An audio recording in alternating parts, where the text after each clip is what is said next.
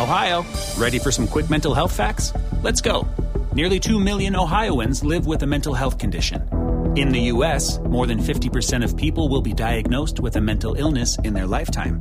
Depression is a leading cause of disability worldwide. So, why are some of us still stigmatizing people living with a mental health condition when we know all of this?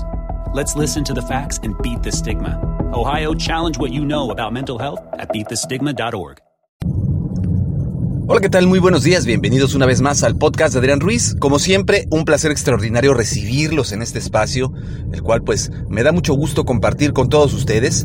Hoy vamos a platicar de un tema pues importante porque hoy es el penúltimo día de este año 2019 en el cual pues se presentaron situaciones eh, que, que generaron bastante polémica, cambios, cosas que pues nos hicieron más fuertes creo yo. Y también es el momento en el cual se debe de reflexionar ¿Qué tal nos fue este año? ¿Cómo nos fue? ¿Qué hicimos bien? ¿Qué hicimos mal? ¿Y qué podemos mejorar para este año que viene, que es ya el 2020, este próximo año que está a la vuelta de la esquina? Y estos momentos de reflexión son muy importantes porque de no hacerlo, pues no pasa nada. La verdad es que, pues si yo no reflexiono cómo me fue en este 2019, no va a pasar nada, pero ¿qué va a suceder realmente? Es que vamos a, caer en los mismos errores por no tomar acciones de, corrección, por no prever, por no ver qué hicimos mal o qué hicimos bien y tomar las buenas prácticas. Así que es el momento de sentarte frente a una mesa, un escritorio, en un lugar donde tú consideres que puedes pues, realmente concentrarte. Dedícale por lo menos una media hora y hazte una introspección en la cual te preguntes, ok, de todo lo que yo el año pasado me comprometí a hacer en este año 2019, realmente qué sí pude hacer y qué no pude hacer. Esto va muy de la mano de los compromisos o de los propósitos de año nuevo que cada uno de nosotros realiza con esmero cada, cada año. Eh, y, como ya se los compartí en los podcasts anteriores, pues ya sabemos cuáles son aquellos propósitos que más trabajo cuesta que se cumplan. Y generalmente son aquellos propósitos que tienen que ver con hábitos que están arraigados con nosotros, eh, como el, comer, el gastar, el a lo mejor dejar algún vicio, como el celular, los videojuegos, etcétera, ¿no? Eh, sin embargo, pues va a depender mucho de la voluntad que tengamos nosotros de realmente cambiar para que estos hábitos pues se puedan corregir. Y este momento de introspección es cuando podemos realmente darnos cuenta. Dejé de gastar en esas cosas superfluas que no necesitaba. Dejé de gastar en comida chatarra. ¿Qué tanto le invertí yo en, en, comer en casa o en hacer alimentos en casa y llevármelos al trabajo? Eh, ¿Realmente eh, era necesario que me comprara aquella pantalla de 60 pulgadas o, aquella consola de videojuegos última generación. O sea, realmente era muy, muy necesario, porque quizás si yo hubiera ahorrado en otros rubros, pues esa, esa pantalla no me hubiera costado tanto, ¿no? Hubiera sido menor el gasto que yo hubiera hecho. Pero no lo vemos de esa manera hasta que no vemos en retrospectiva. Y decía mucho Steve Jobs este, esta, esta frase, que cuando uno va uniendo los puntos de, de adelante hacia atrás, encuentra más sentido a las cosas que cuando las cosas van pasando de, atrás para adelante. Y en este momento, esa introspección, ese análisis nos va a ayudar a saber, pues como les decía hace unos instantes, qué hicimos muy bien, qué, no hicimos tan bien, qué debemos mejorar. Pero todo eso pues sería muy, muy bien, como les decía en un inicio, que estuviera plasmado en una libreta, en una agenda, ya sea electrónica, ya sea virtual, ya sea eh, una agenda física y que esto nos ayude a que el siguiente año pues no se nos quite de la mente ese objetivo. Y como les decía yo en el podcast en el cual eh, estábamos buscando la manera de hacer objetivos más eh, reales, compromisos o propósitos de año más reales, pues tampoco vamos a poner un compromiso de decir, ok, ya voy a dejar de gastar en comida chatarra el año que viene, no voy a gastar nada de comida chatarra, porque como también les comentaba, es la voluntad, son los hábitos ya muy arraigados los que desafortunadamente pues no nos ayudan o sabotean estos avances que podamos tener. Entonces hay que poner metas alcanzables, metas retadoras y que paulatinamente nos vayan llevando hacia ese objetivo más grande que nosotros queremos, ¿no? Vamos a poner un ejemplo. Yo en este mes de enero del 2020 voy a dejar de comer gansitos. Y en ese mes enfocarnos exclusivamente a no comprar este pastelito que se llama gansito, que aquí en México conocemos, no sé en otras partes del mundo, y el, siguiente mes, pues podría ser, ya no voy a seguir comprando gansito, pero voy a dejar de tomar Coca-Cola. Y así sucesivamente cada mes le vamos sumando un objetivo adicional a los objetivos que ya llevamos cumplidos, a los objetivos que ya llevamos hechos y derechos. Y esto nos va a ayudar a que vayamos fortaleciendo. Pero todo esto tiene que ser en retrospectiva diciendo, ok, el año pasado pues sí, me tomaba todos los días una coca, ¿no? O, o, sí, en la comida pues tomaba mucha Coca-Cola y eso pues me, aparte de gastar, pues no me estaba ayudando para nada con mis riñones, ¿no? O voy a tomar más agua. Entonces, sustituir esa botella de Coca-Cola por una botella de agua. Y para eso este, estaba yo navegando en las aplicaciones de Google hace poco tiempo.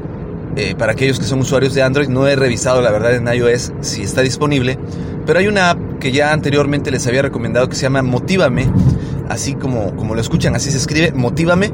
Y esta app es una app que te ayuda a mejorar hábitos que ya tienes muy arraigados a través de recordatorios muy amigables, a través de una interfaz pues, muy bonita en la cual te ayuda desde poder dormirte más temprano, eh, cambiar tus hábitos de alimentación, cambiar tus hábitos de ejercicios e inclusive eh, el tomar agua.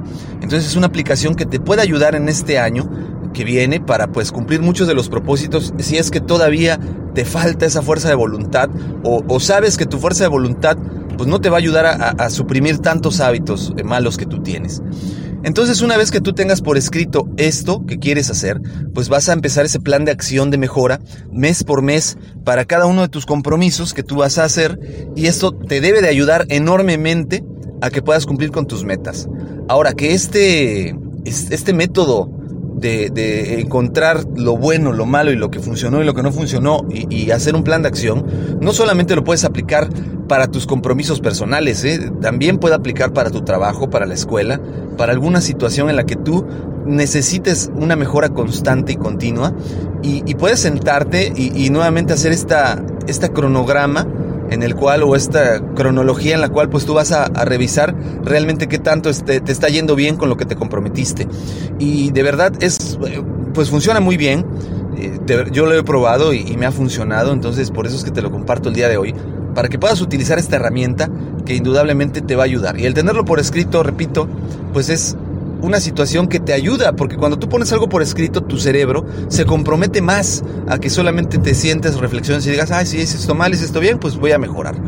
Eh, al ponerlo por escrito, una parte de tu cerebro se activa y, busca ese, ese, compromiso llevarlo a cabo. Eh, no sé exactamente por qué ocurra, eh, voy a averiguarlo y se los voy a compartir desde luego, pero es una realidad y está demostrado que todo lo que tú pones por escrito tiene un mayor peso, un mayor impacto en tu, en tu mente, sobre todo porque te hace sentirte comprometido con aquello que estás poniendo por escrito.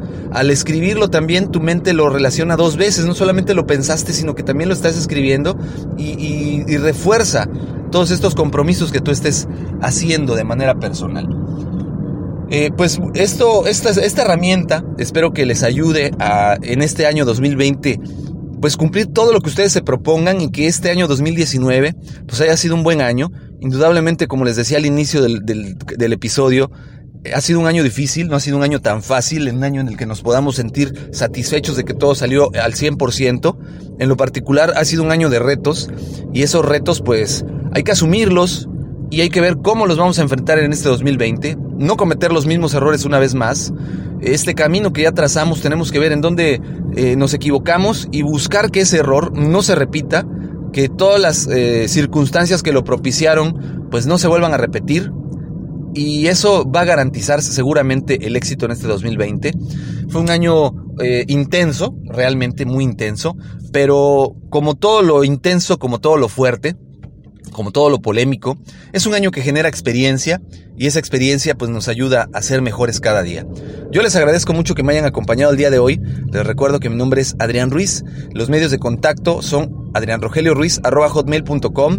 Me pueden encontrar en Twitter como Adrián Rogelio Ru, en YouTube el canal de Master Ruiz donde pueden escuchar los audios, descargarlos. Yo les pido por favor le den like a, a este podcast, lo compartan con aquellas personas que crean que les puede ser de utilidad, pero sobre todo también pues me dejen sus comentarios en estos medios de contacto que les acabo de compartir. De verdad va a ser algo muy importante para mí poderme retroalimentar e iniciar este año 2020 con mucha energía, con muchos temas muy interesantes para todos ustedes, pero sobre todo, pues compartiendo algo que nos ayuda a ser mejores.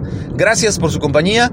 Me despido nuevamente, les deseo un excelente inicio de año en el 2020, que este año haya sido excelente y maravilloso para todos ustedes. Y si no los fue, que les haya dejado mucha, mucha experiencia. Gracias nuevamente, me despido, mi nombre es Adrián Ruiz. Hasta luego. Ohio, ready for some quick mental health facts? Let's go. Nearly 2 million Ohioans live with a mental health condition. In the U.S., more than 50% of people will be diagnosed with a mental illness in their lifetime. Depression is a leading cause of disability worldwide. So, why are some of us still stigmatizing people living with a mental health condition when we know all of this? Let's listen to the facts and beat the stigma. Ohio, challenge what you know about mental health at beatthestigma.org.